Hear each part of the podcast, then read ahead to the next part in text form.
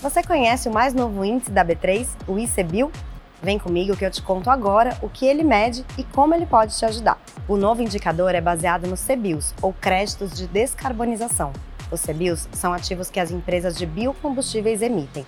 Cada CBIO corresponde a uma tonelada de gás carbônico que deixou de ser emitida porque foram usados biocombustíveis ao invés de combustíveis fósseis. O índice é calculado com o preço e a quantidade dos CBIOS negociados por aqui.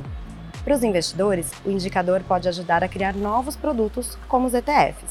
O ICBIL B3 é o primeiro índice criado pela Índices On Demand, uma nova plataforma aqui da Bolsa. Com ela, dá para criar indicadores de um jeito muito mais fácil e rápido. Para saber mais sobre o ICBIL, vai no site Bora Investir, deixamos o link aqui. E outra informação para vocês: durante a Copa do Mundo, o horário de negociação da B3 não vai mudar. De 20 de novembro até 18 de dezembro, o funcionamento do pregão vai continuar o mesmo. No mercado de bolsa, o Ibovespa B3 caiu 2,33% e fechou aos 109.114 pontos. Não se esqueça de seguir a B3 em todas as redes sociais. Boa noite, bons negócios e até amanhã.